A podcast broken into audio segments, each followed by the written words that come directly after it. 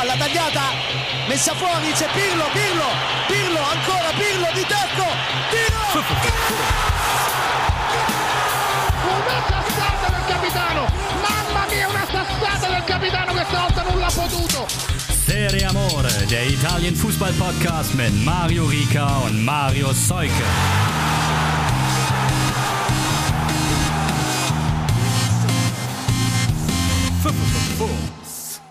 Ciao a tutti und herzlich willkommen zu einer neuen Folge von Serie Amore. Ihr musstet ein bisschen warten. Jetzt bekommt ihr ein Update. Die Euro 2020 Gruppenphase ist für die Squadra Azzurra beendet. Der Gruppensieg steht im Buche. Also schon mal da Glückwunsch. Das war ein richtig starker Auftritt an dieser Stelle. Und wenn ihr jetzt erwartet, dass ich Marius begrüße, da muss ich euch leider enttäuschen. Der wird zum Ende der Folge hin nochmal zu hören sein. Der hat terminliche Schwierigkeiten, aber ich habe dafür einen trotzdem sehr, sehr guten Gesprächspartner für die ersten, sage ich mal, 30 Minuten dieser kleinen Folge. Mal sehen, vielleicht wird es ein bisschen kürzer, vielleicht wird es ein bisschen länger. Ich habe ihn schon mal angekündigt in einer der vergangenen Folgen. Ich habe Stefano an der Leitung. Ciao Stefano. Ciao Mario. Ciao a tutti. Vielen, vielen Dank, dass du den Spaß mitmachst. Du darfst gleich dich den ZuhörerInnen mal vorstellen. Wo kommt deine Liebe zum Calcio her? Was sind deine Vereine? Was ist dein Background? Dir steht völlig frei, über was du reden möchtest, was du offenbaren willst. Dann offenbare ich erstmal mein Alter. Ich bin 25 Jahre alt, bin gebürtig aus Schwäbisch Hall in Baden-Württemberg. Ach, halt's Maul. genau. Und äh, ja, der Liebe zum Calcio kommt durch meinen Vater. Also ich habe äh, italienische Wurzeln, wie man vielleicht an meinem Vornamen hört. Aber mein Vater ist in Italien geboren, äh, in Avellino, deswegen auch US Avellino. Ich war schon mal schriftlicher Gast bei euch äh, in der Sendung für die Stadionerlebnisse. Habe damals mein erstes Stadionerlebnis geschildert, was tatsächlich in Italien stattgefunden hat. Ähm, Jubel natürlich dann für die Squadra. Das ist immer schwierig für all meinen Bekanntenkreis hier in Deutschland nachzuvollziehen. Ähm, aber ja, durch die Liebe zum Fußball, die durch meinen Vater kam, ist natürlich sind es die italienischen Vereine. In der Grundschule wurde mir dann glaubhaft versichert, dass äh, jeder deutsche Staatsbürger auch einen deutschen Lieblingsverein braucht. Das habe ich damals so geglaubt und habe dann im Panini Sticker Album äh, geschaut, was es da so gibt, habe zwei Seiten random aufgeschlagen und äh, an zwei Vereine Briefe geschickt äh, mit der Bitte um Autogrammkarten von zwei Spielern äh, und einem Mannschaftsbusser. Das war zu der Zeit dann der VfB Stuttgart und der VfB Wolfsburg. Ähm, von Wolfsburg kam das dann auch genauso wie es wollte, waren damals Autogrammkarten von Simon Jentsch äh, und Thomas Budaric, äh, wer sie noch kennt, und ein Mannschaftsposter. und ja, seitdem bin ich Wolfsburg-Fan. Ähm, das war damals zur Saison mit Erik Gerrits, als Wolfsburg ganz kurz mal Erster war. Danach äh, habe ich relativ viele Abstiegskämpfe mitgemacht, dann die Meisterschaft und den Pokalsieg, ähm, die beiden Relegationen und jetzt die letzte Saison. Das heißt, ich bin sowohl in Italien als auch Deutschland grün-weiß und Wolf. Deswegen lässt sich das sehr, sehr gut kombinieren. Ja, Props an die Fan- und Autogrammkartenverschickungsabteilung des VfL. So auf jeden Fall ein gewonnener. Shame on you, VfB. Aber ist ja lustig, dann ist es ja hier der Schwäbisch, gebürtige Schwäbisch Haller Podcast. Das ist auch eine neue Information, glaube ich, für alle Zuhörer. Das ist, stimmt, das, da rutscht mir gleich direkt das Death raus. Aber ich versuche das Schwäbeln in der nächsten halben Stunde ein bisschen zu unterdrücken. Genau, wir, wir lassen das und bleiben beim Hochdeutsch, weil so werde ich gewohnt von The Zone und ja, nicht dann hoffentlich auch von Spotify.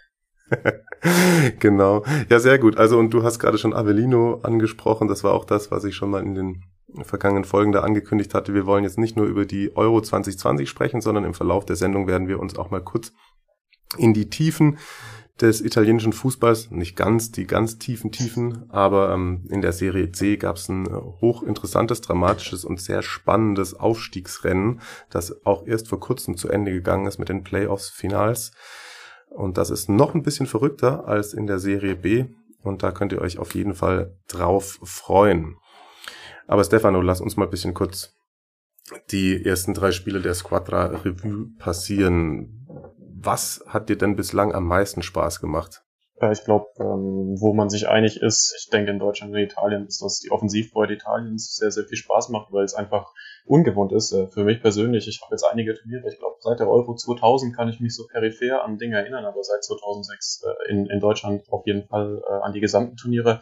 Ähm, Italien war noch nie offensiv. Also es gab, glaube ich, mal 2006 ein 3-0 gegen die Ukraine, damals im Viertelfinale bei der WM, als Italien Weltmeister wurde. Aber ansonsten äh, muss ich sagen, habe ich, glaube ich, in meinem Leben schon viele Kilos äh, verloren durch Schweiß, den ich ausgeschwitzt habe, wenn Italien versucht hat, ein 1-0 über die Zeit zu retten. Und das ist ja der, der klassische Catenaccio, der so oft zitiert wurde jetzt auch im Fernsehen. Das ist das, wofür italienischer Fußball für ganz, ganz lange Zeit stand. Und äh, ich bin froh, dass diesmal offensiv gespielt wird, weil ich persönlich selbst auch gerne offensiv Fußball spiele, äh, sei es auf der Playstation oder im realen Leben. Äh, deswegen ist das mein Highlight und ähm, wollte fragen, wie es bei dir ausschaut. Ja, also wirklich auch, das kann ich nur unterschreiben. Das ist jetzt, man hat es ja schon ein wenig kommen sehen, wenn man sich mit italienischem Fußball beschäftigt. Das war jetzt für viele deutsche Medien auch sehr, sehr überraschend. So hat man das jetzt auf jeden Fall in der Berichterstattung wahrgenommen. Mich hat es nicht so sehr überrascht. Was mich wirklich am das Positivste finde ich, ist das, was natürlich Floskeln, Hafs schon die ganze Zeit vor der Mannschaft so hergetragen wird, dass es halt ein Kader ist, in dem jeder Spieler gleich viel wert ist und wir sind ein Team und jeder steht für den anderen ein. Und das jetzt aber zu sehen, dass da wirklich auch was dahinter steht, jetzt hat man es im letzten Spiel auch nochmal gegen Wales gesehen, als es irgendwie acht neue gab und wirklich, aber jeder freut sich für jeden, jeder, jeder arbeitet für jeden und ähm, bin gespannt, wie das dann in diesem Mancini-System funktioniert, wenn die Mannschaft vielleicht noch bisschen stärker wird als das, was sie jetzt vor der Post hat. Man muss ja auch schon sagen, dass gerade im Auftaktspiel die Türkei super enttäuscht hat, wie ich finde. Aber man, man, man sieht eine Spielidee, dieses asymmetrische Aufbauen mit Spinazzola, den ich überragend fand im ersten Spiel, der da wirklich unaufhaltsam auf der linken Seite war. Wenn dann Insigne einrückt, das haben sie ja heute auch alles. Also die Spielidee haben sie ja gegen Wales so durchgezogen. Es hat natürlich nicht ganz so gut gepasst wie der erste Anzug. Das ist ja auch klar, da waren jetzt nicht alle Abläufe so eingestimmt, wie das dann vielleicht zwischen äh, Insigne Berardi, Immobile Berardi etc. ist, aber das gefällt mir schon sehr, dem, dem Spiel, das Mancini sich da vorstellt, zuzuschauen und ja, gerade auch Locatelli, von dem bin ich eh auch schon bei Sassuolo sehr begeistert gewesen da hat mich das auch irgendwie nochmal bestärkt, was er gegen die Schweiz da fabriziert hat. Und er war ja auch schon im ersten Spiel gegen die Türkei wirklich gut, ist da in die Rolle, wo ja, glaube ich, auch viele italienische Medien sehr, sehr zögerlich am Anfang waren und gesagt haben, oh, wie wird es, wenn jetzt Verratti nicht dabei ist, die ersten Spiele, können wir das auffangen, weil er ist ja schon so wichtig für Mancini und man hat gesehen, die Spielidee ist verinnerlicht von allen und dann funktioniert das auch. Definitiv. Und ich meine, bei Verratti ist es jetzt im letzten Spiel mir zumindest aufgefallen, dass er noch sehr, sehr fremdelt. Das mag auch an seiner Verletzung liegen, aber ich finde auch seine, seine Rolle war jetzt heute schwierig mit äh, Jorginho, weil dann hast du eigentlich nominell zwei ZDMs da. Äh, ich glaube, sie haben es heute auch mehr versucht, im 4-2-3-1 zu lösen und nicht im 4-3-3. Ähm, zuerst war die auch schon ja auch als 4-3-3 rausgegeben, aber Kicker hatte das dann noch äh, angepasst und ich würde auch meinen, dass es genauso gemeint war. Ähm, aber ich denke mal im No-Name-Mittelfeld und das äh, Mittelfeld, und das meine ich auch gar nicht despektierlich, weil wir reden ja immer noch äh, von Locatelli, Jorginho und äh, Barella, die ja auch Weltklasse-Spieler sind, hat das bisschen besser gepasst. Also wenn die flache Hierarchie auch auf dem Platz ist, meine ich, ist das Offensivspiel noch ein Ticken attraktiver. Verratti hat dann immer noch so zwei Momente im Spiel gehabt, beispielsweise, wo er den Ball dann mit der Hacke zurücklegt, weil er eben diese Klasse hat, statt zum Beispiel bei der Ablage von äh, Belotti, der da zwar im Abseits stand, direkt drauf zu hauen, äh, beim Stand von 0-0. Und äh, da, da muss ich sagen, so ein Hackending darüber zu legen, ja, das ist halt dann, glaube ich, ein bisschen zu verspielt und äh, nicht direkt genug. Deswegen fand ich eigentlich die Ausgangslage mit den drei Mittelfeldspielern in den ersten zwei Spielen sinnvoller für diesen Modus. Aber mal gucken, was jetzt im Achtelfinale passieren wird, weil er ist fit scheinbar. Er hat ja heute, glaube ich, auch durchgespielt. Ähm, deswegen wird es schwierig, ihn rauszunehmen. Aber Locatelli hat Argumente geliefert mit zwei Toren und Barella mit der Vorlage ebenfalls. Ja, das wird tatsächlich sehr spannend zu beobachten sein, finde ich was mich da nämlich auch heute, also ich glaube, der hat zwar in der Nationalmannschaft immer noch ganz gut funktioniert und hatte heute auch seine Momente, aber zum Beispiel das, das was halt mit Insigne Berardi da auf den Außenstellen funktioniert, funktioniert mit Bernardeschi nicht. Da hat man schon auch gesehen, dass Chiesa und Bernardeschi da, die haben versucht, oft selber dann die Seiten zu tauschen, auch mal. Aber wenn jetzt Bernardeschi auch mal links war und so, dann passiert, klappt es nicht so gut, wie wenn Spinazzola mit Insigne das macht und da hat heute auch versucht, Amazon immer wieder mal vorzuschieben, aber dann ist Bernardeschi und auch Chiesa nicht der, der in der Mitte die gleiche Qualität hat, die ein Insigne hat. Definitiv. Und ich meine, bei Bernardeschi muss man halt dazu sagen, wenn man sich rein mal auf Daten verlässt, äh, hat er 34 Saisonspiele gespielt, davon 27 in der Serie und 7 in der Champions League und hat dabei halt gar kein Tor geschossen. Also das ist halt für einen offensiven Spieler echt mega dürftig und ich finde, das hat man heute halt auch wieder gesehen, dass am Ende fehlt da so ein bisschen die Kaltschnäuzigkeit äh, bei ihm im Abschluss und ähm, bei, bei Chiesa ist es ein bisschen anders. Ich finde, er hat's, er hat's gut gemacht. Äh, er hatte halt nicht so viel Zug zum Tor. Seine Flanken, die er geschlagen haben, hat, waren gut.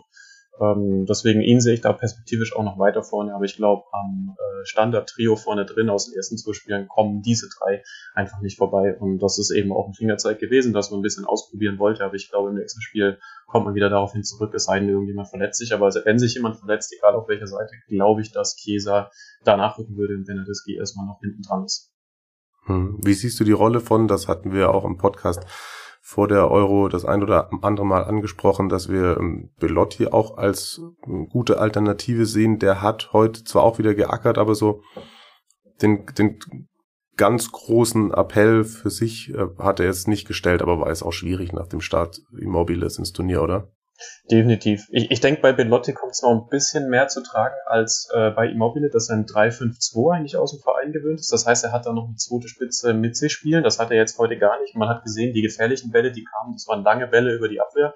Ihm hat manchmal ein bisschen das Timing gefehlt. Er kam auch nicht wirklich zu großen großen Abschlüssen. Ähm, deswegen bin ich da eigentlich bei dir. Ich glaube halt einfach, dass es eine taktische Frage ist, dass du noch nicht so viel Zeit hattest zu üben und dass wenn im Training wahrscheinlich auch Spielformen geübt wurden, die primär erstmal mit Immobile geübt wurden, weil der einfach auch eine überragende Statistik diese Saison und auch letzte Saison hatte äh, und Belotti da immer ein bisschen hinten dran ist. Und ich, ich glaube, Immobile ist auch für Mancini erstmal der präferierte Stürmer und Mancini äh, würde auch nicht mit zwei Stützspitzen spielen, außer ganz am Ende des Spiels bist du noch hinten und musst sozusagen offensiv spielen, wobei ich da nicht weiß, ob er dann vielleicht sogar noch trotzdem mehr über die Außen kommen würde. Ich meine, der Raspadori hat dort auch auf Außen gespielt und ja, ich sag mal, eigentlich ist er auch ein Mittelstürmer. Hm, ja. Aber lass uns doch mal kurz die ZuhörerInnen ähm, dann da auch nochmal mitnehmen, weil wir über Immobile gesprochen haben und was der für zwei erste starke Einsätze gehabt hatte. Also ich habe schon angesprochen, Auftakt gegen die Türkei, da war die Türkei auch sehr schwach, wie ich finde. Trotzdem hat es lange gebraucht, bis dann das erste Tor gefallen ist. Das war ein Eigentor von Demiral in der 53. Dann hat noch Immobile getroffen in der 66. und Insigne rund zehn Minuten vor Schluss. Da sind sie jetzt natürlich, wenn man es in der Retro-Perspektive betrachtet, so viel Feuer und Flamme, aber wenn man erstmal die ersten 45 Minuten ausklammert, haben sie schon auch ihre Momente gebraucht, die sie, ja, die vorbeigegangen sind, bis sie richtig im Turnier angekommen waren. Da hat Spinazzola, wie ich finde, dann was sehr Wichtiges gesagt, dass es das Team auch ausgezeichnet hat, dass sie da die Geduld bewiesen haben. Wie hast du denn, wenn, vielleicht kannst du dich zurückerinnern, die ersten 45 Minuten so für dich bewertet in diesem Turnier? Die waren anstrengend für mich, aber wahrscheinlich auch der Tatsache geschuldet, dass ich einfach nervös war, ob des Turnierstarts, weil ich nicht wusste, in welche Richtung es geht und nach 2018 ähm, eigentlich nicht mehr so einen Moment erleben mochte, äh, bei dem man sich irgendwie schämt äh, für den italienischen Fußball. Ich mhm. glaube, die Mannschaft hat gebraucht, das hat man gemerkt, dass ähm, Viele Spieler kommen aus dem 3-5-2. Das ist in italienischen Mannschaften, in den Spitzenmannschaften das präferierte System. Äh, gerade bei Inter beispielsweise. Ähm, Juve hat es manchmal so gespielt. Unter Püller hat er aber auch keine Stammformation. Ähm, Atalanta genauso eigentlich nur mit einer Dreierverteidigung. Deswegen habe ich das schon ein bisschen nachvollziehen können. Und dazu kam natürlich auch, dass die Türken in der ersten Halbzeit noch um einiges defensiver standen als zu Beginn der zweiten Halbzeit. Weil ich, ich glaube, was die Italiener ins, ins Turnier, also ins erste Spiel gebracht hat, war der Wechsel der Türkei zur Halbzeit, äh, als Ünder reinkam, weil du gesehen hast, als er Ünder gebracht hat, hat er eigentlich mit nominellen Zweispitzen gespielt und das Anlaufverhalten war ein bisschen anders. Da haben sich Räume für die Italiener dann ergeben und äh, so ist ja eigentlich auch das erste Tor passiert. Das war ein schneller Angriff mit ein bisschen Platz, mit Räumen äh, und dann hatte Demral eigentlich gar keine Chance mit dem Ball auszuweichen. Also ich glaube, das, das war der Grund. Die ein taktisch, taktischer Fehler bei den Türken hat die Italiener ins Spiel gebracht und danach hast du halt Selbstsicherheit. Ne? Wenn du dann 1-0 führst gegen eine Mannschaft, die eigentlich nominell mit einer Fünferkette auf einmal verteidigt, dann kannst du natürlich gucken, was der Gegner macht, weil die müssen ja kommen.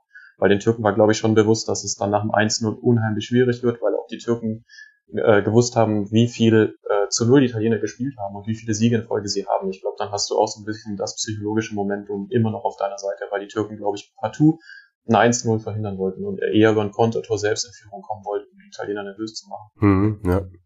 ja, da war es, glaube ich, auch gerade so wichtig, was ich finde, dass, und das schaue ich mir eben auch so gerne an, wie die Squadra den Ball bewegt, wie sie ja diese Spielverlagerung auch aufgrund ihrer technischen Klasse der vorhandenen Spieler da fabrizieren, dass es, glaube ich, selbst wenn du weißt, was der Plan Mancini ist, ist unheimlich schwer zu verteidigen für jede Mannschaft, die es in diesem Turnier mit dabei ist.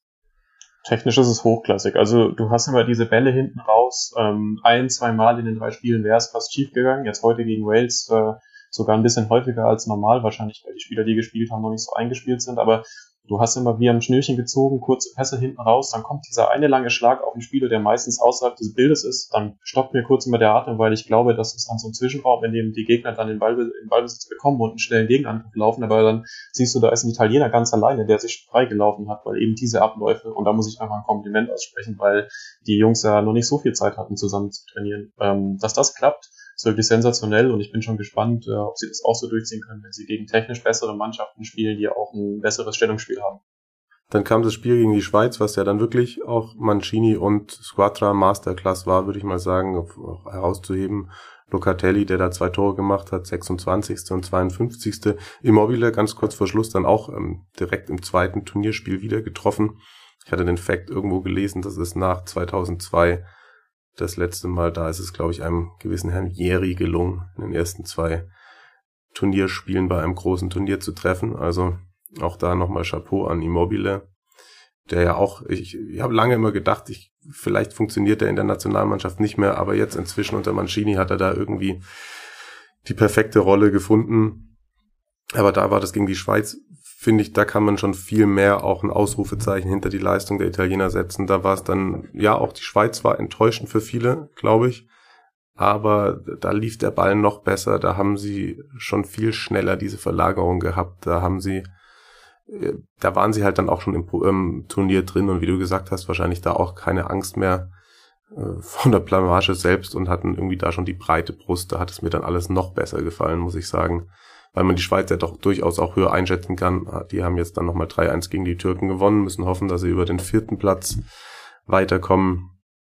Aber das war ein Spiel, da finde ich, findet man fast gar nichts, woran man irgendwie was aussetzen könnte ich, ich glaube halt einfach, dass man dazu neigt, äh, die italienische Leistung so ein bisschen zurückzustellen und darüber zu sprechen, dass die Türkei und die Schweiz so äh, ja enttäuschend waren in ihren Spielen. Aber ich glaube, diese Enttäuschung resultiert einfach aus der Stärke Italiens, weil das diese Mannschaften kicken können. Das haben sie in der Vorbereitung gezeigt und auch bei den Spielen untereinander. Also gerade die Schweiz heute gegen die Türkei. Du hast gesehen, dass die Dinge spielerisch lösen können, aber dazu brauchen die Luft zum Atmen und das hat man ähm, hat, haben die nicht bekommen, weil Italien, glaube ich, ist nur dann anfällig, wenn sie nicht stehen. Also wenn du sie überkonterst, weil sie eben offensive Außenverteidiger haben das ist keiner dieser Mannschaften gelungen und dann in der massierten Verteidigung, das ist halt italienische Klasse, das hatten sie halt eigentlich schon immer, äh, dann schaffst du es nicht. Und, und deswegen, ich glaube, die Leistung Italiens wird oft geschmälert, geschmälert über diesen Sachverhalt, dass äh, man die Türken und die Schweizer so schlecht redet. Aber ich finde, so schlecht haben beide Mannschaften gar nicht gespielt. Italien war halt einfach besser. Und das ist natürlich von Italien zu erwarten, wenn man sich äh, die Geschichte anschaut oder auch einfach die Klasse der einzelnen Ligen und Spieler. Ähm, aber trotzdem, die Gegner haben es nicht schlecht gemacht und deswegen sind die beiden auch verdient mit den vier Punkten, die sie eben haben, äh, auf Platz zwei und drei mit der Schweiz und, und Wales, weil beide haben auch gegen Italien gut gespielt, gut mitgehalten ähm, und, und dann irgendwann, wenn natürlich die Tore fallen und du selbst offensiv äh, zu Potte kommen musst, dann wird es natürlich schwieriger. Und dass die Schweiz 3-0 verloren hat, ja, ist halt ein Aufsetzerschuss von Insigne und ansonsten mhm. geht das 2-0 aus und du gewinnst 1-0 gegen Wales. Dann sind das auch relativ knappe Spiele. Ähm, deswegen sollte man die Leistung der anderen da nicht schmälern. Ich bin gespannt, was der zweite und drittplatzierte, weil ich eigentlich fest davon ausgehe, dass beide weiterkommen, äh, jetzt noch zeigen werden in, in der nächsten Runde im Achtelfinale, weil die natürlich auch schwierige Lose bekommen werden. Gerade der dritte.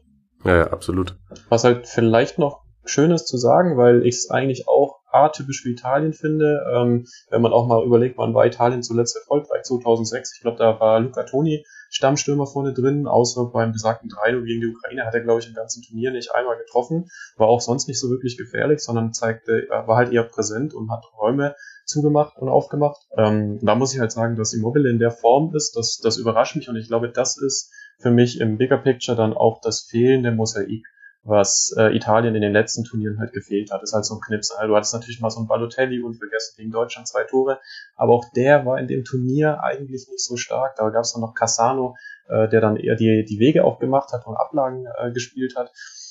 Das, deswegen da sehe ich eigentlich die Stärke von Italien, weshalb ich, glaube ich, auch persönlich sage, dass vieles möglich ist, dieses Turnier. Ob es reicht für den Titel, da bin ich mir noch nicht so sicher. Dafür fehlt mir noch der Gradmesser, um das zu sehen. Da wird das Achtel- oder Viertelfinale vielleicht interessant. Aber dass Chiro Immobile nochmal in der Form ist, in der du auch gerade angesprochen hast, hätte ich zum einen auch nicht gedacht. Aber muss auch sagen, ich gönne es ihm einfach, äh, auch als er hier in Dortmund war, war, glaube ich, eine schwere Phase für ihn. Dann kam er richtig stark zurück jetzt bei, bei Lazio. Oh, mal gucken, wie er das noch über das Turnier gestaltet und wie viele Tore er noch schießt. Ja, ja. das könnte auf jeden Fall echt das Zünglein an der Waage sein. Und was auch immer ein Zünglein an der Waage ist, ist natürlich der Glücksfaktor. Also ich würde auch nie, auch vor einem Turnier und auch nicht nach dem Achtelfinale, ich würde bei so K.O.-Spielen, das finde ich auch in der Champions League immer sehr schwierig, so einen klaren Favoriten ausmachen, weil der Fußball, und deswegen glaube ich, mögen wir ja auch diese Sportart, wird schon auch noch ab und an vom Faktor Glück dominiert, je nach Spielverlauf. Also, und wenn es dann irgendwann Hop oder Top ist, ja ich, ich glaube, du hattest in jedem Spiel so einen Moment, ähm, wo du denken konntest, okay, jetzt dreht sich's beispielsweise heute gegen, gegen Wales, Beispiel gegen Wales, der Schuss von Bale in der zweiten Halbzeit. Mhm. Ich glaube, wenn der reingeht, gerade dann einmal eine Unterzahl und dann den Ausgleich kassierst, dann ist das psychologische Momentum auf Seiten von kampfstarken Walisern. Ich glaube, dann wären die Waliser auch noch weiter draufgegangen. Gegen Ende hätten die es wahrscheinlich dann auch wieder versucht, auf 1-1 zu halten, weil sie dann safe Zweiter gewesen wären. Aber das sind halt so Momente, da kann es kippen. Das ist Italien zum Beispiel bei der letzten Euro gegen Irland auch passiert, dass sie da gegen vermeintlich schwachen Gegner dann auf einmal in Rückstand geraten sind und dann wussten sie nicht, wie sie agieren sollen, weil die anderen dann aus einem Defensivverbund heraus nur noch auf Konter lauern und die Räume bekommst du dann halt auch einfach. Ähm, deswegen ist gut, dass es nicht passiert ist. Du hast absolut recht. Der Glücksfaktor ist entscheidend. Ich meine, äh, Deutschland gestern mit zwei Eigentoren, die sie zwar irgendwo erzwungen haben, aber ja, wenn die Portugiesen da nicht zweimal das eigene Tor treffen, dann geht das Spiel vielleicht anders aus. Ziemlich sicher geht's dann anders aus. Und ja, da bleibt es mal abzuwarten. Ich bin immer noch der Meinung, du kannst Glück auch ein Stück weit erzwingen. Italien hat ja auch von einem Eigentor schon profitiert, aber auch das war halt sauber rausgespielt. Und wenn du dann halt so ein scharfes Ding in die Mitte bringst, dann ist die Wahrscheinlichkeit hoch, dass auch mal gegnerischer Verteidiger das Ding reinmacht, weil er nicht von der Stelle kommt. Weil du gerade schon mal die Ukraine angesprochen hast, können wir jetzt nochmal direkt einsteigen. Also der nächste Gegner wäre dann die Ukraine oder Österreich. Das hängt dann davon ab, wie das Spiel zwischen den zwei ausgeht. Da glaube ich, wäre aber egal in welcher Partie Italien der glasklare Favorit. Eine Sache ist auch, finde ich, weil wir viel über Offensive gesprochen haben, die Statistik ist jetzt auch irgendwie schon von allen breit getreten worden, aber man muss es nochmal unterstreichen, weil es sind jetzt elf Spiele in Folge, die gewonnen wurden. Immer ohne Gegentreffer. Eine Bilanz von 32 zu 0. Und das ist ja auch mit Teil des Mancini-Spiels, äh, Spiels, dass man da diese Balance hält. Und da hat mich wirklich, wirklich, wirklich richtig krass das Opa-Duo da in der Innenverteidigung überrascht. Also Bonucci und Chiellini, ich hatte die schon nochmal als Schwachstelle ausgemacht. Klar, ich weiß nicht, wie es jetzt ist, wenn dann das Turnier bisschen länger geht, wenn irgendwann die Kräfte bisschen weniger werden, wenn ein Gegner vielleicht nicht Türkei heißt, wie das dann aussieht. Aber bislang muss man auch sagen, dass jetzt in diesem Turnier das alles Hand und Fuß hat, was sie da hinten in der, in der Verteidigung veranstalten. Ja, ich glaube, du hast recht. Ich glaube aber trotzdem, dass es die Schwachstelle der Italiener ist. Äh, ich glaube, Bastoni ist eine bessere Alternative für einen der beiden, gerade für Chiellini. Ähm, meine Freundin lacht immer, wenn sie ihn im Bewegungsapparat sieht, äh, weil sie sagt, dass er da so unsicher ausschaut. Und ich finde auch, dass er das tut. Ich weiß, es gehört zu seinem Spiel dazu, aber ähm, gegen, gegen statische Gegner wie die letzten drei Gegner passt das bestimmt. Äh, aber ich glaube halt, heute hat man gesehen, Bastoni ist da, der bringt ein bisschen mehr Elan rein, so wie er Bale manchmal abgekocht hat äh, aber auch die Tatsache, dass, dass er einfach auch Flanken aus dem Halbfeld schlagen kann, die heute auch fast zweimal zum Tor geführt haben, ähm, würden mich eigentlich dazu bewegen, ihn eher aufzustellen. Gerade weil Chiellini jetzt eigentlich anderthalb Spiele verpasst hat, äh, hat muskuläre Probleme, hat selbst im Interview gesagt vom Spiel, dass er fürs Achtelfinale hofft, wieder fit zu sein, weil er früh genug ausgewechselt wurde. Aber ich glaube, ähm, Bastoni ist die Alternative und würde das, was du gerade gesagt hast, verhindern. Weil ich glaube, Bonucci ist noch einigermaßen auf der Höhe, ist eben auch noch äh, zwei Jahre jünger, ist auch schon alt mit 34, aber für mich noch der etwas agilere und vor allem im Spielaufbau noch ein bisschen dynamischere im Vergleich zum behäbigen äh, Chiellini. Hm, ja. Und da würdest du dann auch eher Bastoni und nicht Acerbi sehen, oder? Ja, also Acerbi hat es heute eigentlich in einer Situation auf den Punkt gebracht, warum ich einfach glaube, dass ihm da noch ein bisschen die Klasse fehlt äh, gegen Ramsey, wenn da nicht Ramsey durchstartet, sondern Bale, der Stürmer ist und da eben auf den Abschluss geht, dann steht's 1-1. So gar keine Frage, weil das war eine super Position und da am Ball vorbeizuspringen ohne Bedrängnis, das ist einfach nicht gut. Äh, ich glaube, Acerbi in allen Ehren, so dass er zurückgekommen ist, auch nach dem Kampf gegen den Krebs, ist gut. Ich, ich freue mich, dass er nominiert wurde. Ich glaube, er hat es auch einfach verdient als Innenverteidiger. Aber Bastoni spielt halt auch einfach beim Meister. Ne? Und er hat eine, eine, eine tolle Saison gespielt äh, für Inter, hat insgesamt 39 Einsätze gehabt, 33 in der Serie A, 6 äh, in der Champions League. Und hat davon 16 zu 0 beendet. Also das ist schon eine Hausnummer. Ähm, und wenn man Acer wieder dagegen halten, er hat 40 Spiele gemacht, weil äh, er 32 in der Serie, 8 in der Europa League gemacht hat und davon 10 zu 0. Gerade in der Europa League hat Lazio nie zu 0 gespielt mit ihm und deswegen sage ich, ich würde eher auf jemanden setzen, der eben auch international schon bewiesen hat, dass er die Null halten kann und einen guten Spielaufbau hat, weil jeden Verteidiger sind wichtig in diesem System. Ja, rennst du bei mir eh offene Türen an, also ich bin großer Bastoni-Fanboy und sehe auch da seine Qualitäten, gerade wie du es gesagt hast, da auch im Spielaufbau ähm, technisch schon sehr viel weiter zu sein, als es jetzt an Chiellini ist. Auf jeden Fall. Dann wäre die Frage, ob wir noch irgendwas zu Euro an Worten verlieren wollen oder ob wir uns in den nicht ganz so hochklassigen Fußballbereich bewegen wollen. Ich überlege gerade nochmal, wir haben über alle drei Spiele gesprochen. Wir könnten, ich könnte dich mal noch kurz fragen, was du denn lieber hättest, Ukraine oder Österreich? Spielerisch glaube ich ähm, Ukraine. Einfach allein aus der Tatsache, dass man dann auf Shevchenko treffen würde als Trainer, als äh, alter Spieler vom AC Milan wäre das natürlich relativ interessant. Äh, für, hm. für ihn, glaube ich, auch die Partie. Ich schätze, spielerisch sind beide auf einem ähnlichen Niveau. Ich muss sagen, ich schiele ein bisschen mehr auf die nächste Phase, vielleicht auch aus ein bisschen Arroganz, weil ich erstmal im Achtelfinale glaube, dass Italien das schafft, unabhängig vom Gegner. Weil im weiteren Turnierweg würde man im Viertelfinale wahrscheinlich gegen Belgien und im Halbfinale gegen Frankreich spielen. Und, und das sind für mich die, die relevanten Partien, auf die ich, auf die ich schaue. Aber wenn du mich so fragst, glaube ich, hätte ich lieber gerne die äh, Ukrainer, würde aber natürlich auch die, die Österreicher mit, mit Handkuss nehmen, weil ich glaube, beide Spiele wären toll. Ja, das in jedem Fall. Das ist doch ein gutes Schlusswort für diesen Part.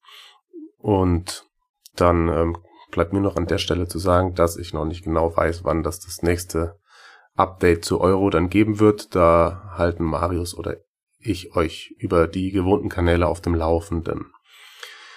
So, dann das lang angekündigte Aufstiegsdrama, was ja für dich auch wirklich ein bisschen Drama war, muss man sagen. Der Vollständigkeit halber fangen wir mal so an. Es gibt immer vier Absteiger aus der Serie B. Das waren jetzt in dieser Saison Consenza, Reggiana, Pescara. Ihr erinnert euch vielleicht 2017 aus der Serie A noch runtergegangen und Entella. Und dafür müssen dann nochmal vier natürlich aus den unteren Ligen hochkommen. Das waren zum einen die direkten Aufsteiger, es sind, korrigier mich, es gibt drei verschiedene Serie C-Gruppen. Genau, drei Girone. Das ist ein bisschen so wie früher bei uns die Regionalliga noch in Deutschland vergleichbar. Genau, du hast äh, unterteilt geografisch in Nord, Zentral und Süd.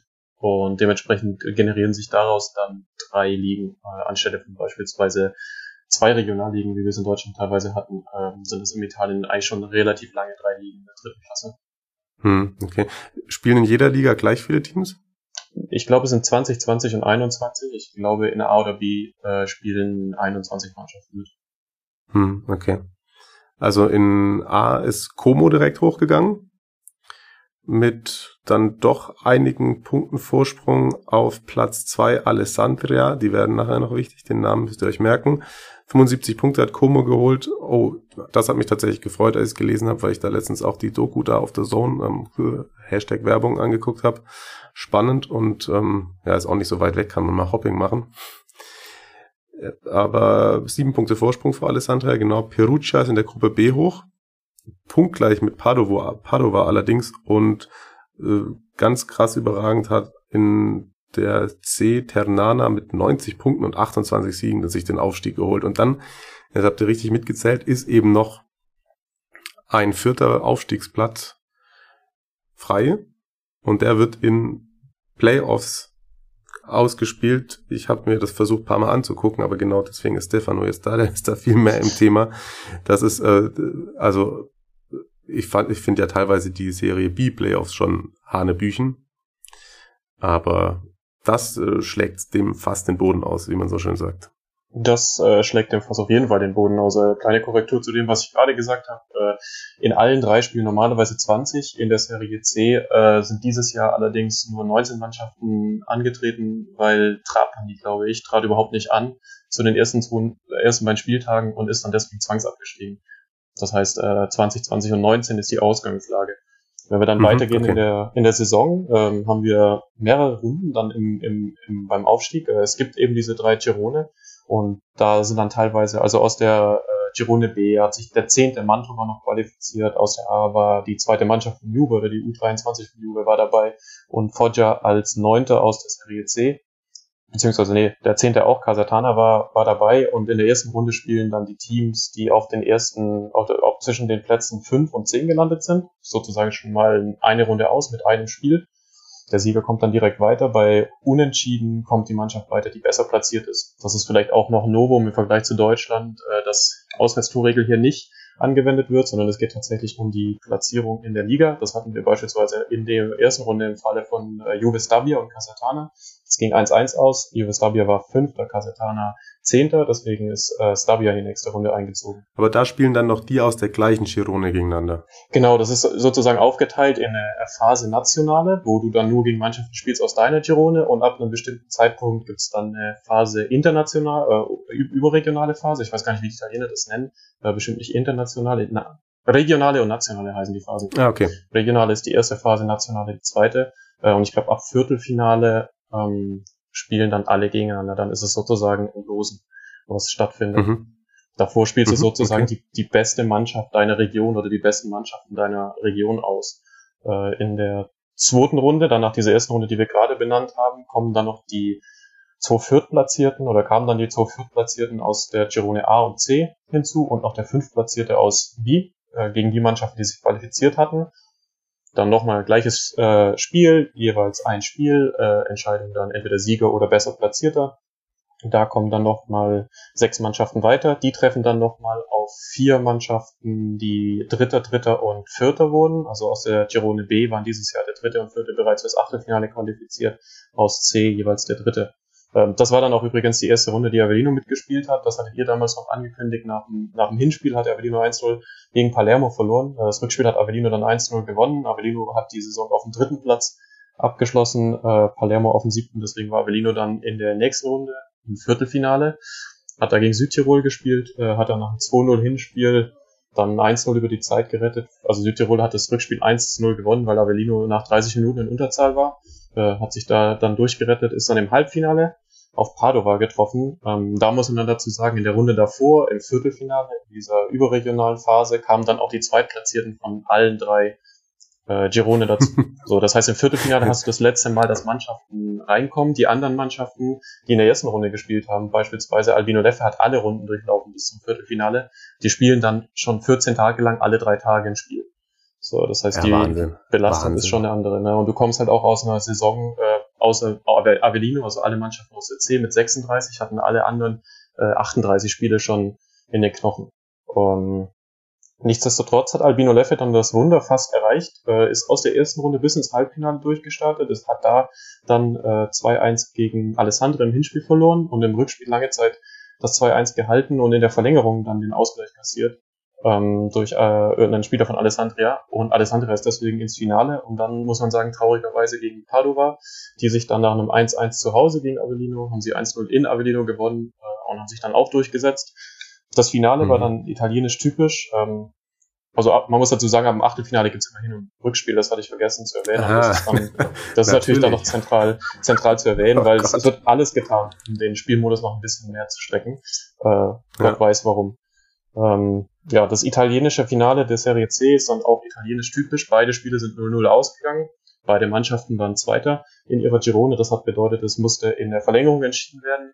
Die ist ebenfalls torlos geendet und nach Elfmeterschießen hat ein Spieler von Padova verschossen äh, und Alessandria ist dann unter großem Jubeln in die Serie B aufgestiegen und ist sozusagen, ähm, ja, der, der gute Steffen hat es, glaube ich, in der letzten Folge schon erwähnt, nach diesem ja, epischen, nach diesen epischen Playoffs, die jedes Jahr stattfinden, an der, glaube ich, über 20 Mannschaften teilnehmen insgesamt, äh, als Sieger dieses Modus dann aufgestiegen. Und äh, Glückwunsch an alle Alessandria-Fans. Ich weiß nicht, ob wir welche haben, die den Podcast hören, aber auch die haben sich definitiv verdient, auch wenn sie nur insgesamt an drei Runden partizipiert haben. Aber sie haben dafür natürlich auch aus sportlicher Sicht die eine der besten Saisons gespielt äh, als Tabellenzweiter. Ja, krass. Kann man, wie viele Spiele hat es, du hast gesagt, Albino Leffe hat alle Runden durchlaufen und war bis im Halbfinale, war das dann wahrscheinlich auch das Team mit den meisten Spielen insgesamt, oder? Die hatten dann am Ende über 40 auf jeden Fall. Genau, die hatten dann das 39. Spiel gegen Pontedera in der ersten Runde, haben sie 1-0 gewonnen. Dann haben sie 2-1 gegen Croseto gewonnen, das war das 40. Spiel. Hin- und Rückspiel gegen Modena, 1-0 verloren, 2-0 gewonnen. Das sind 42 Spiele, dann nochmal zwei Spiele im Viertelfinale gegen Catanzaro, 1-1 und 1-0.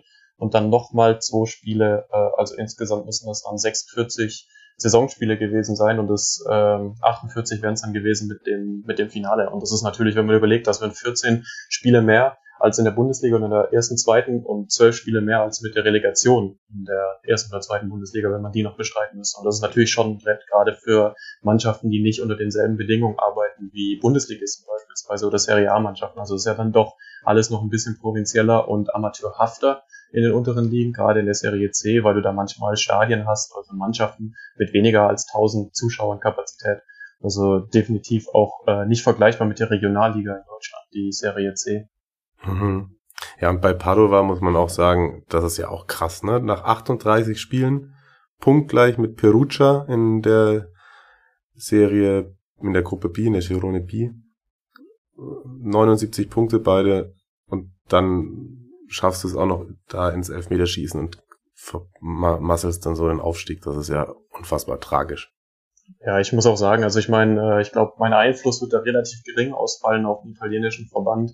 Aber ähm, man sollte sich da vielleicht wieder für was anderes entscheiden, weil aus sportlicher Sicht diesmal ist zwar ein Zwei Tabellenzweiter aufgestanden, äh, aufgestiegen, aber das ist einfach vom Modus her so unübersichtlich. Und wenn du halt antrittst, selbst als Avellino-Fan, äh, als Avellino angetreten ist als Tabellendritter, war ich mir halt schon 100% sicher oder mindestens 99% sicher, dass Avellino das nicht schafft weil es einfach, ja, die Wahrscheinlichkeiten, die man sich dann ausrechnen könnte, die sind halt so gering, weil so viele Mannschaften antreten und ich finde halt, es führt alles andere ad absurdum, wenn du beispielsweise wie Albin, Albino Leffe ne, ja, ich sag mal, eine nicht so gute Saison spielen kannst, äh, spielen musst, auf dem siebten von, von 20 Plätzen landest, das heißt eigentlich ziemlich genau im Tabellenmittelfeld und trotzdem noch die Chance hast aufzusteigen vor Mannschaften wie Padova, die punktgleich sind mit dem Tabellenführer und vielleicht im Beispiel von Padova auch ein besseres Torverhältnis hatten. Das heißt, in Italien ist es nämlich auch so, ähm, der, der Platz in der Meisterschaft, wenn du punktgleich bist, wird entschieden im direkten Vergleich. Das heißt, Padova hatte gegen Perugia den direkten Vergleich verloren äh, über die Saison in den zwei Spielen und wäre beispielsweise in Deutschland nach unserem System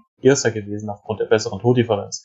Und das ist natürlich aus sportlicher Sicht, muss ich sagen, relativ unfair. Hm, ja, ich sehe es gerade. Perugia 67 zu 30, Padova 68 zu 26. Also sogar dann doch um fünf Tore besser. Genau. Ja, Wahnsinn. Krass. Krass. Wobei Perugia ist natürlich trotzdem auch jetzt ein geiler Verein für die Serie B wieder, finde ich. Da schwingt irgendwie was mit. Was krass ist, was ich noch gesehen habe, was irgendwie bisschen bitter ist, Livorno ist in die Serie D jetzt runter, ne?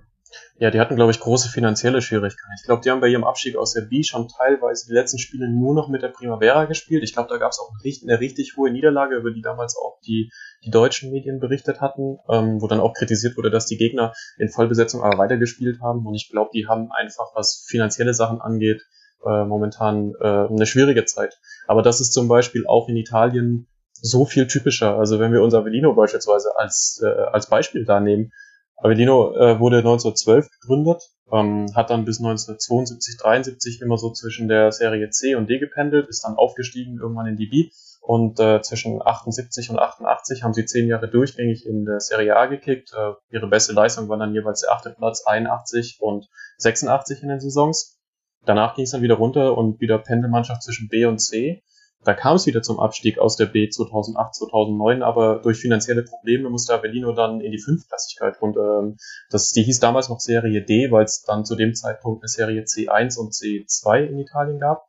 Da ist man dann gestartet als Avellino Calcio.12.ssd ist dann aufgestiegen in zwei Jahren äh, wieder zurück in die Serie C1, hat dann irgendwann, hieß man zufällig AS Avellino durch, durch äh, auf einmal, dann hatte man wieder die Rechte für den alten Namen nach dem, nach den finanziellen Problemen, hieß wieder US Avellino und als ob es nicht genug wäre, 2018, 19 musste man wieder aus finanziellen Gründen in die vierte Liga, die wieder witzigerweise Serie D hieß, aber diesmal nur die vierte und nicht die fünfte war, zurück und hat jetzt dieses Jahr wieder um Aufstieg in die Serie B gespielt, nachdem man wieder ein Jahr, nachdem man in der D gelandet ist, direkt aufgestiegen ist. Ähm, das ist in Italien ein bisschen anders als in Deutschland, weil eben die finanziellen Sachen durch Korruption, Wetten und ähnliches, das ist da viel, viel heikler als in Deutschland. Und Avellino ist eigentlich ein Sinnbild, ein Symbolbild, weil sie jetzt in den letzten ja, zwölf Jahren zweimal neu gegründet wurden und insgesamt jetzt schon, glaube ich, mit fünf verschiedenen Namen unterwegs waren. Und es ist ja, ihr hattet es mal angesprochen, bei Siena ist es ja genauso. Ähm, die hatten ja auch ganz viele unterschiedliche Namen schon und bei den anderen Clubs genauso. Beispielsweise bei Livorno, aber ich glaube, Parma hat auch ein ähnliches Schicksal mal ereilt. Da kann Marius, glaube ich, im Zweifelsfall noch mehr dazu sagen. Mhm. Die Frage nehme ich doch auf jeden Fall mit nachher noch in den Marius-Teil. Aber nochmal zu Avellino zurückzukommen. Ich meine, wenn man jetzt den Modus sieht und eh so eine lange Saison und nur einer aufsteigt, aber wie siehst du so die Chancen oder was sind so deine, deine Träume für die nächsten zwei, drei Jahre mit Avellino? Was ist da möglich? Es ist immer schwer zu sagen, weil der italienische Fußball in den unteren Ligen, darüber hattet ihr auch schon gesprochen, sehr häufig auf Transfergeschäften auf Leihbasis funktioniert. Also Avellino hat ja auch diese Saison, was die Säulen in der Mannschaft angeht, extrem viele Leihspieler für eine Saison. Das, das begleitet Avellino eigentlich schon jeher. Deswegen ist es halt immer so wechselhaft. Also du kannst jetzt diese Saison haben, bei der sie lange Zeit auf zweiten Platz standen und dann am Ende noch im dritten abgerutscht sind mit den Spielern. Es lässt aber sehr schwer nur zu sagen, ob das nächste Saison so weitergeführt wird. Also der Vertrag vom Trainer von Avellino ist ausgelaufen oder läuft aus jetzt zu Ende Juni. Ähm, er möchte eigentlich verlängern, aber es gab da auch noch keine finale Entscheidung. Ähm, einige Spieler sind natürlich äh, längerfristig unter Vertrag, aber insgesamt muss ich sagen, hängt es wieder von den Transfers ab und vor allem von äh, den Transfers der anderen Mannschaften. Ich, meine Hoffnung ist, dass Avellino aufsteigt. Genauso wie du würde ich Avellino einfach gerne mal äh, in der Serie A sehen, weil es ein tolles Stadion ist, eine tolle Stadt und die Heimat meines Vaters und natürlich auch mein Lieblingsverein. Ähm, und ich weiß, es ist der Traum meines Vaters, Avellino mal wieder in der ersten Liga zu sehen. Ähm, und durch hm. die Möglichkeiten jetzt heutzutage, durch vor allem The Zone, die man da lobend erwähnen muss, die äh, Teile der Serie B-Play aufgezeigt haben, aber die Serie A fast vollständig zeigen. Ähm, ja, es wäre einfach schön, wenn man dann aus Deutschland heraus mal wieder Avellino sehen könnte oder vielleicht auch bei FIFA mal wieder spielen könnte, weil das ist alles so lange weg gewesen und ähm, klar, meine Verwandten leben noch dort. Das heißt, wenn ich mal die Zeit habe, Urlaub dort zu machen, dann gehe ich auch ins Stadion. Ähm, aber es ist so rar geworden und ansonsten nur im Live-Ticket zu sitzen, das ist halt noch so ein bisschen Fußball schauen, wie es vor zehn Jahren war. Äh, weil du halt keinen direkten Zugriff hast, nur über einen schlechten Internetstream vielleicht, äh, weil es keine direkte Übertragung nach Deutschland gibt. Das geht alles nur mit VPN und das ist halt auch schon sehr, sehr viel Aufwand für eine dritte Liga. Und deswegen hoffe ich, dass sie aufsteigen, aber ich bin mir nicht sicher. das wollte ich nämlich gerade fragen, wie das ist. Ich meine, in, in, in England gibt's auch, dann haben irgendwie in der dritten Liga oder so, ich mir auch mal geguckt, da haben dann irgendwie, gibt's so Club TV, wo man irgendwas buchen kann, aber da gibt's gar keine Chance, Avellino zu verfolgen, so mit Bild.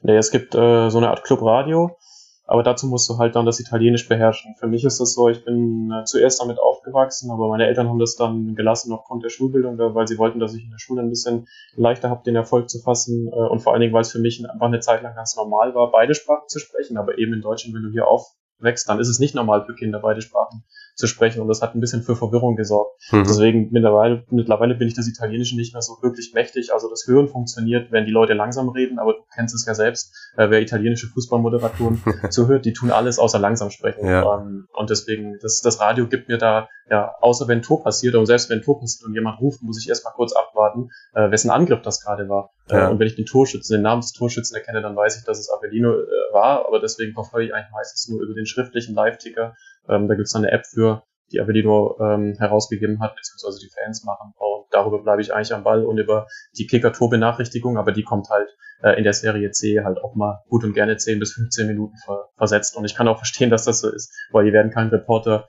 äh, im Stadion sitzen haben, der mir dann durchgibt, wenn Avellino in Casatana ein Tor geschossen hat. ja, das stimmt. Aber und, und äh, in Italien selbst ist das, gibt's da Fernsehsender, die das über, übertragen durchgehend? Ja, in Italien gibt es das sowohl online, also im Streaming äh, ist da relativ viel. Die Serie C ist, also in Italien ist es so, dass die Ligen sich teilweise einzeln vermarkten. Die Lega Pro hat alle Ligen ab der Serie C, glaube ich, bis äh, runter zu D, ähm, vermarkten sich selbst. Das ist anders als in Deutschland, wo mhm. die DFL sowohl erste, zweite vermarktet. In Italien wird erste vermarktet, zweite vermarktet und dritte, vierte.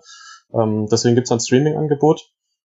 Und im Fernsehen laufen die Top-Spiele auch, weil die Italiener im Fußball begeistert sind. Also auf Sky Italia oder Rai hast du da schon die Spiele, gerade weil es halt unheimlich viele Derbys gibt durch diese regionalen Ligen, ja. ähm, die halt alle da zusammenliegen. Aber allein die Avellino spielt, glaube ich, drei oder vier Stück pro Saison. Ähm, die werden halt dann auch immer live übertragen. Okay.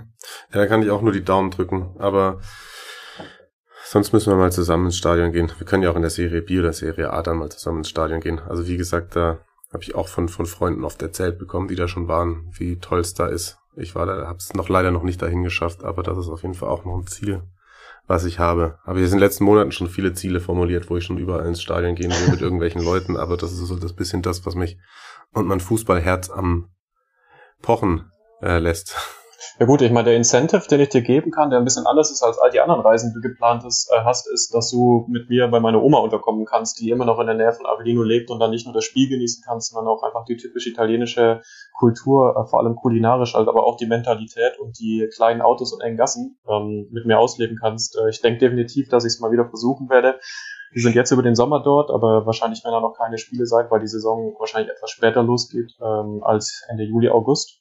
Ähm, ja, und ansonsten kann ich vielleicht noch eine Korrektur nachrechnen zu meiner Schande, weil ich noch mal drüber nachgedacht habe. Ich hatte ja gesagt, mein erstes Stadionereignis, ich hatte es vorhin angesprochen, äh, war im Stadion in Avellino. Das stimmt auch, dass es in Avellino war, aber es war nicht das Spiel, was ich damals angesprochen habe, sondern äh, Avellino hat mal gegen Pesaro gespielt, äh, 1995, 96 in der Saison. Und meine Mutter war schwanger damals mit mir, hochschwanger mit mir, ähm, aber sie waren in Italien zu Besuch und mit meinem Papa, meiner Tante und sie selbst waren sie damals im, im Block in der Kurve bei Avellino. Avellino hat 2-1 gewonnen.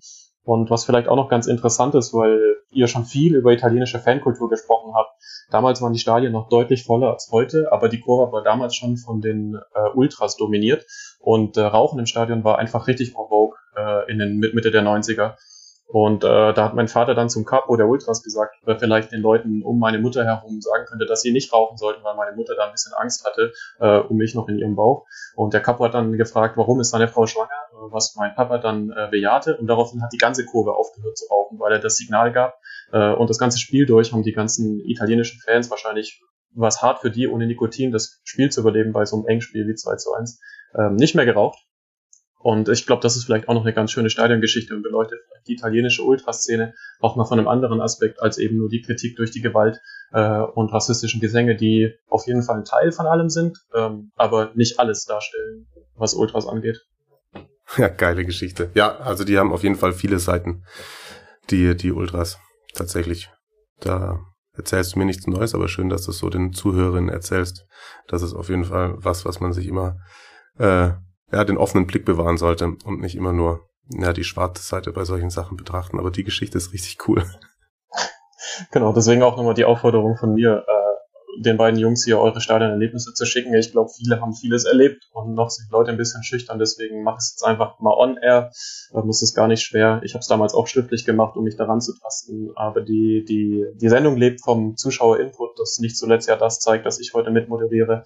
Ähm, und deswegen hoffe ich, dass ich auch in den nächsten Wochen, Monaten und hoffentlich auch Jahren, je nachdem, wie lange ich das noch machen möchte, ich hoffe, für ganz, ganz lange ähm, weiterhin solche Anekdoten erzählen könnte. Ja, das ist ein sehr guter Aufruf. Das ist ein sehr guter Aufruf. Siehst du, dann muss das Marius nachher schon nicht machen. Dann haben wir den Teil abgehakt. Nein, ich finde auch wirklich, dass es immer, wenn ihr was schickt, eine richtige Bereicherung und ähm, dass du jetzt hier und heute mit mir über die Squadra und die Serie C und die äh, den Verein von dir und deinem Vater und äh, deiner Family gesprochen hast, war echt super spannend äh, und herzlichen Dank dafür.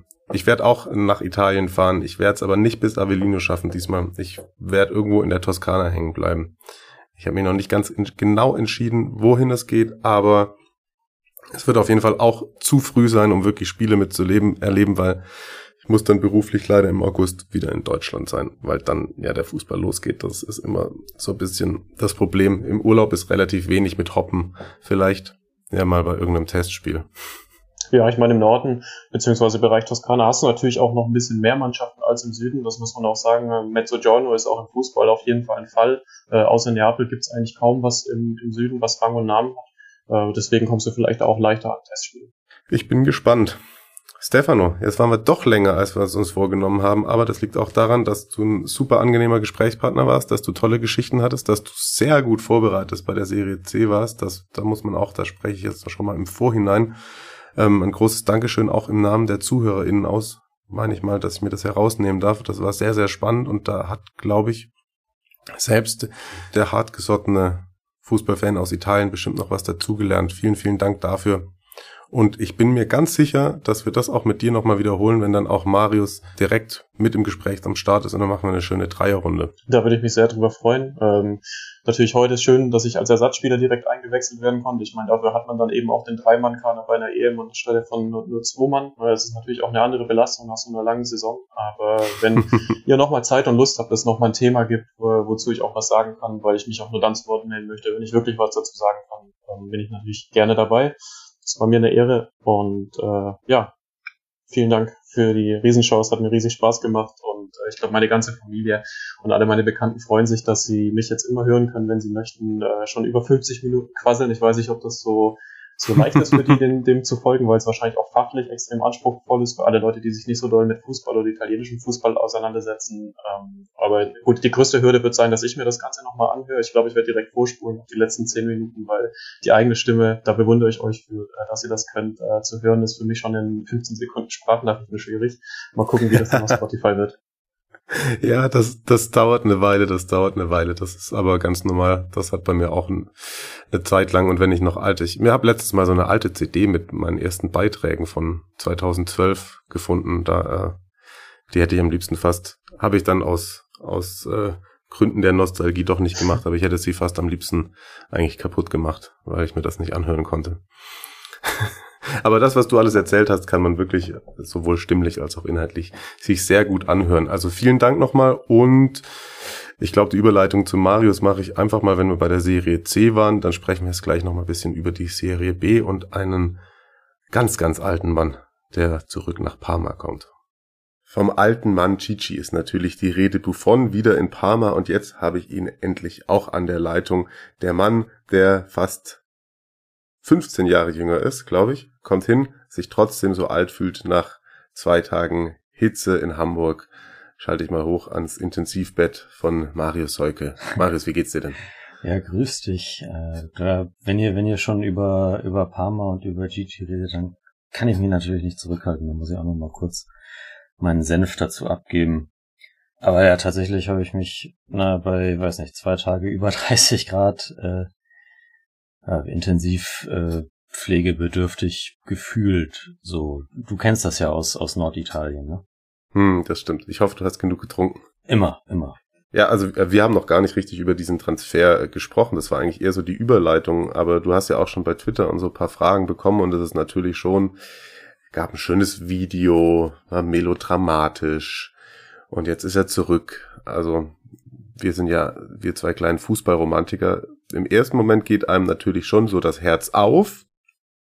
Im zweiten Moment stellt sich die Frage, macht das jetzt Sinn? Ja, ähm, klar, es ist da, ist da ein bisschen, ein bisschen Fußballromantik dabei. Auf der anderen Seite muss man dann natürlich äh, Buffon wegen seiner äh, Vergangenheit, man, man kennt das, die Nummer 88 auf dem Trikot, die er dann erst abgelegt hat, als die Fans ihn rumgebeten haben und so. Ja, auch äh, kann man ihn auch ja durchaus kritisch sehen und ähm, ich hatte da auch mit, mit meinem äh, Parma-Fankollegen Giancarlo drüber gesprochen schon. Und ja, er, er war weniger begeistert, sag ich mal. Zumindest äh, las ich das so aus den, aus den äh, Chat-Kommentaren heraus. Ich glaube, dass es rein sportlich eine gute Sache ist. Also da, da wird ja, wird ja jetzt ein doch ein relativ junges Team aufgebaut werden. Also das soll ja die, die Transferstrategie um die äh, Michailas, Manns und so, das, das soll ja so weitergehen auf jeden Fall mit dem, mit dem neuen Sportdirektor Ribalta.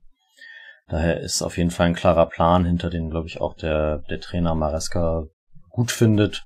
So.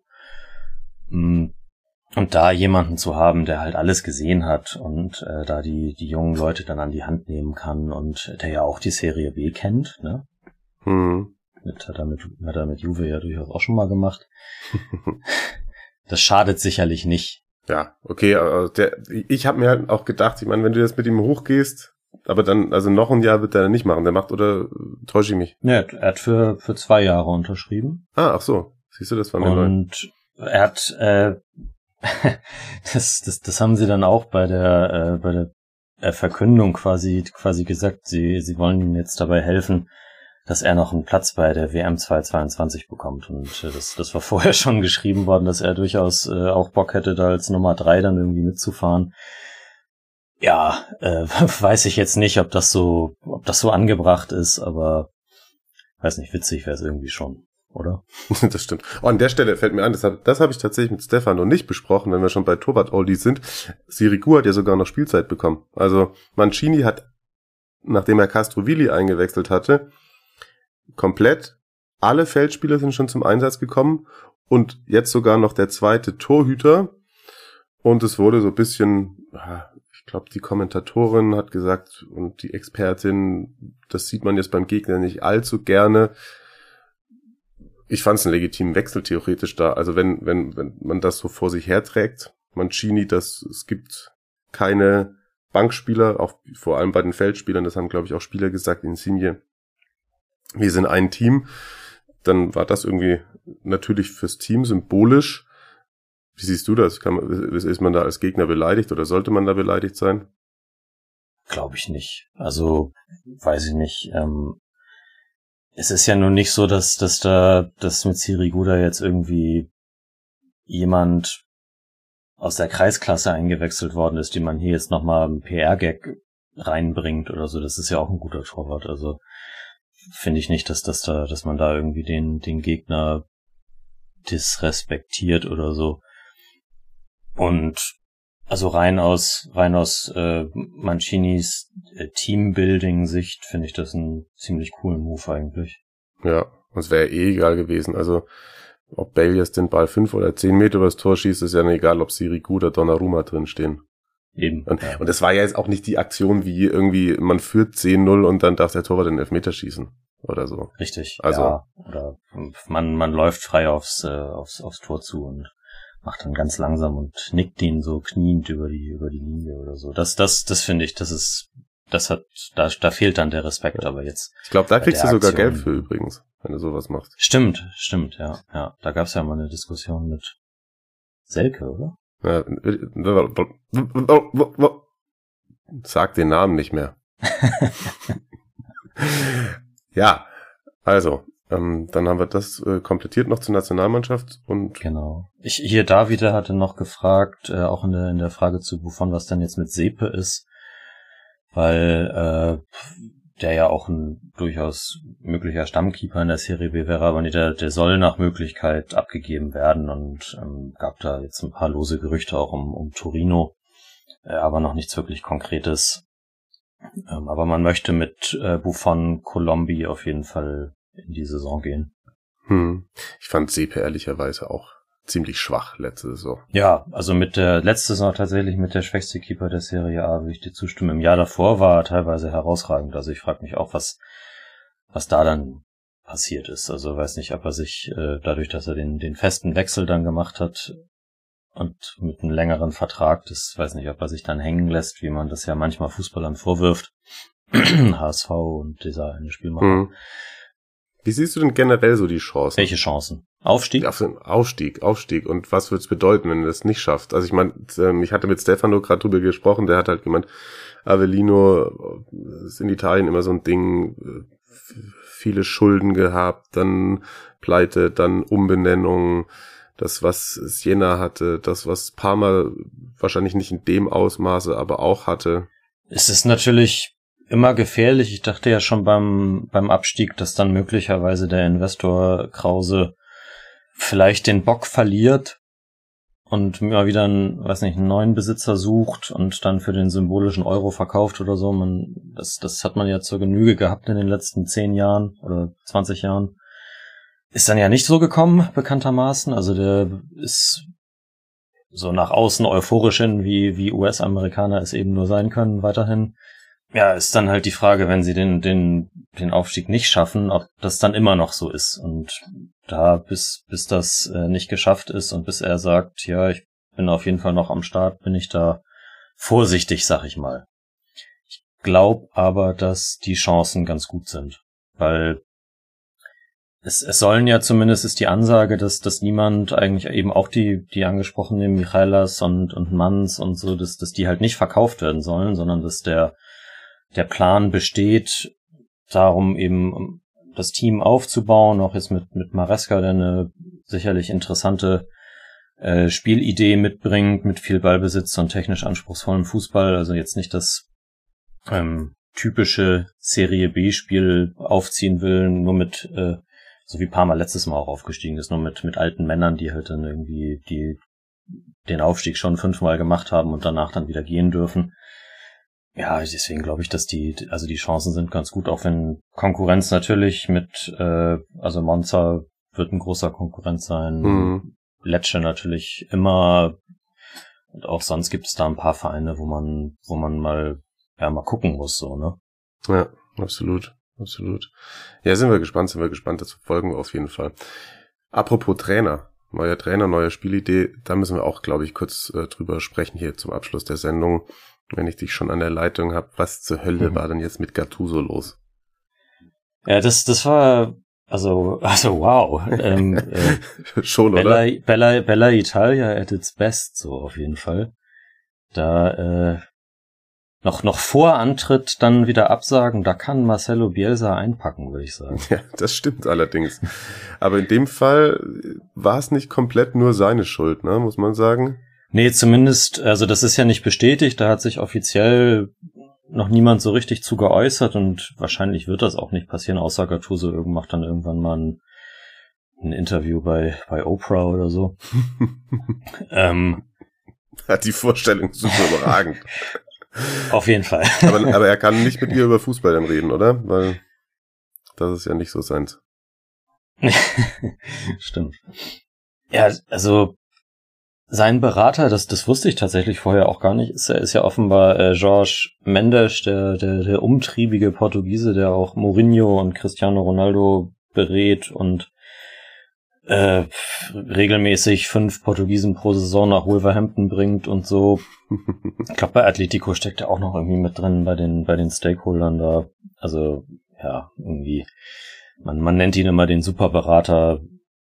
Ich, ja, ich, ich lehne mich da jetzt mal mit, mit äh, Vergleichen zur organisierten Kriminalität nicht zu weit aus dem Fenster, aber.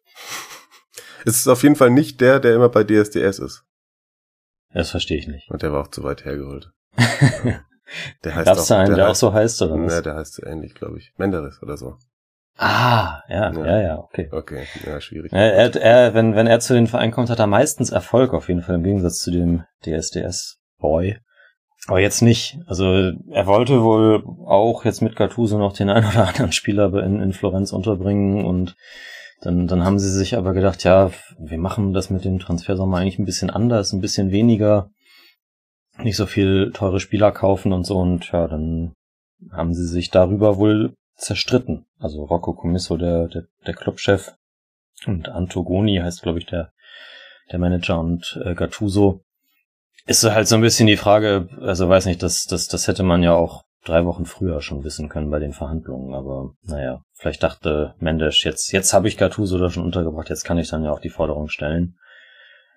Ich weiß nicht, ist das konsequent von Florenz dann zu sagen, ne, machen wir nicht? Wahrscheinlich, ne? Wenn das alles so stimmt, dann irgendwie schon. Dann ist es auch mal irgendwie, ja, man, man hat das ja eh vermutet oder es hätte ja eh sein können jetzt, dass auch durch dieses ganze Corona und die vielleicht etwas anderen finanziellen Umstände bei den beim ein oder anderen Verein, dass das schon auch dazu führt, dass jetzt da der ein oder andere Clubpräsident, Präsidentin sagt, ey, ganz ehrlich, ich habe spätestens jetzt überhaupt keine Lust mehr drauf, dass mir die Berater auf der Nase rumtanzen. Voll, ja. Es gibt ja auch, also durchaus die mehren sich, sag ich mal, die Stimmen so auch von, von anderen Vereinsverantwortlichen, die sagen, ja, natürlich muss man auch einen Trainer in die Kaderplanung mit einbeziehen, aber man kann die Kaderplanung nicht vom Trainer abhängig machen weil hm. der halt im, im Zweifelsfall dann nicht so lange da ist, jetzt auch damit, dass, dass das Trainer jetzt immer häufiger für Ablösesummen wechseln und so und einfach keine gesicherten Mitarbeiter sind, sozusagen. Da soll man seine, lieber seine eigene Philosophie aufstellen und dann halt einen, einen Trainer holen, der sich dem unterordnet oder der sein, sein, seine Wünsche dann daran irgendwie anpasst. Also würde ich jetzt so sagen. Macht der Inter jetzt auch, ne? also noch, noch kurz, äh, der, der neueste Schwank aus dem Mercato ist Hakan, der seinen Marktwert nicht zwingend gesteigert hat über die Euro-Vorrunde. Shalanolu geht zum Stadtrivalen. So sieht das auf jeden Fall im Moment aus. Inter bietet wohl mehr Gehalt als, äh, als Milan und dann ist da noch äh, Al-Duhail äh, in der Verlosung mit drin. Natürlich auch äh, passend zu, zu Chalanoglus bisheriger Karriere irgendwie mit 27 oder 28 oder wie alt er ist, jetzt schon nach Katar zu gehen, aber naja, dann, wenn, wenn dann doch äh, Inter mit der mit der Meistermannschaft lockt und dem Platz, der frei wird, dadurch, dass Eriksen mit seinem äh, Defibrillator in Italien stand jetzt nicht spielen dürfte. Das ist natürlich Ach so. auch. Ja, ja. Äh, da sind die Regeln irgendwie super streng, während das in anderen Ligen in Holland so, äh, hier Daley Blind äh, von Ajax hat das ja auch. Mhm. Ja, Der, genau. der, der, der darf ja damit kicken, auch Champions League und so. Mhm. Aber Eriksen dürfte es in Italien nach aktuellem Stand nicht. Ah, okay, spannend. Ich schätze mal, dass, dass sie halt schon, also sie müssten ja sonst, also man weiß natürlich eh nicht, wann er wieder auf dem Niveau jetzt, jetzt wirklich angreifen kann.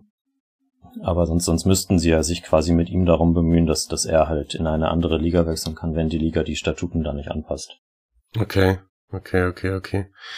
Ja, es wird eh spannend. Also ich hätte es ja mal gesagt, Ja. wäre Conte da noch, dann könnte ich mir das überhaupt nicht vorstellen, wie Chalanolo da bei Inter Fußball spielen soll. Naja gut, ich meine, in, in Zagi hat ja schon mal mit, äh, mit Luis Alberto einen Spieler zu Höchstform getrieben, der das vorher auch ein paar Jahre lang nicht gezeigt hatte.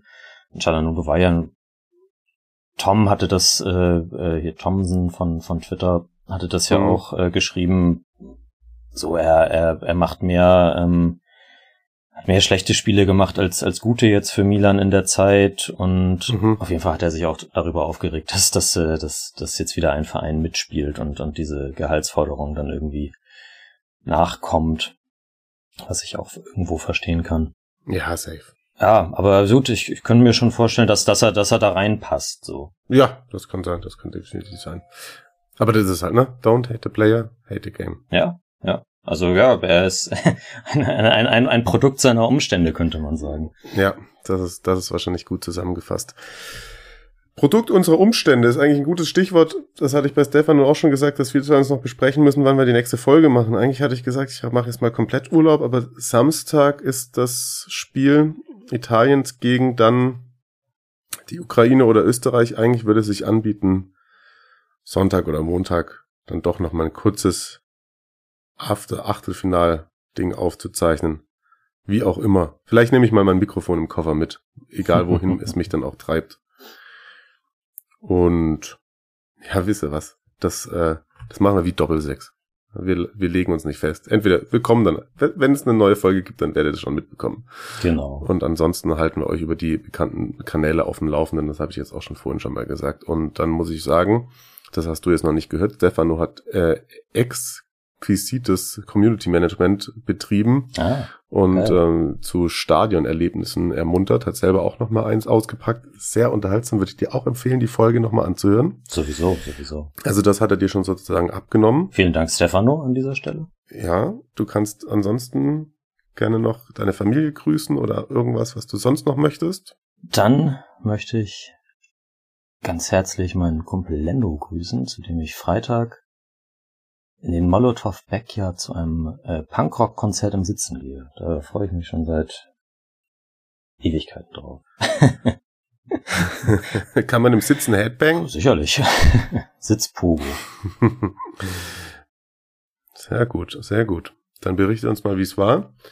Ihr könnt unterdessen ähm, mal wieder Bewertungen schreiben bei iTunes und so, finde ich mal.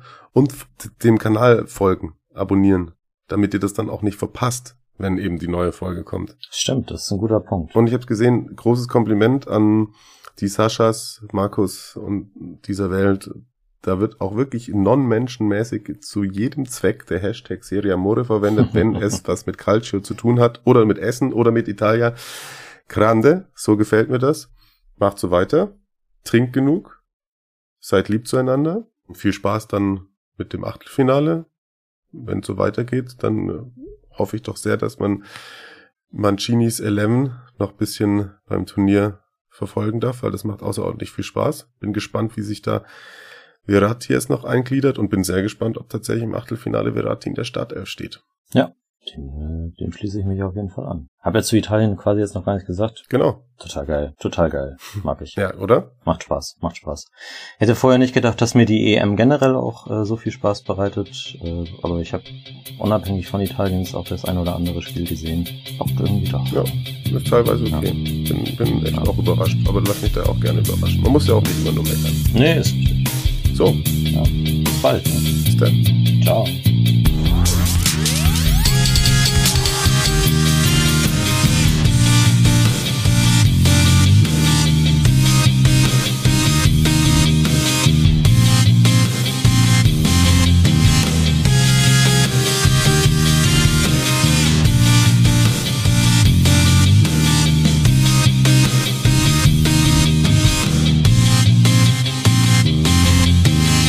phone.